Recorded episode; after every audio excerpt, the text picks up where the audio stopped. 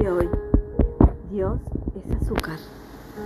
Un día la profesora preguntó a los niños quién sabía explicar quién era Dios.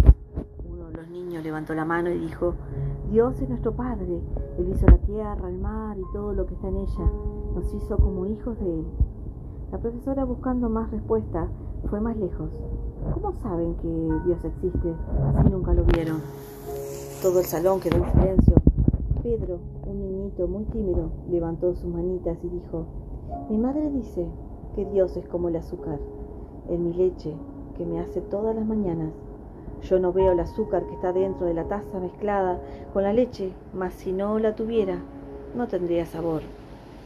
Dios existe, Él está siempre en medio de nosotros, solo que no lo vemos, pero si Él se fuera, nuestra vida quedaría sin sabor.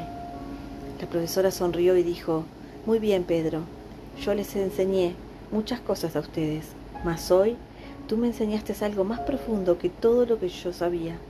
Ahora sé que Dios es nuestro azúcar y que está todos los días endulzando nuestra vida. Le dio un beso y salió sorprendida por la respuesta de aquel niño. La sabiduría no está en el conocimiento, sino en la vivencia de Dios en nuestras vidas. Teorías existen muchas, pero dulzura como la de Dios aún no existe ni en los mejores azúcares.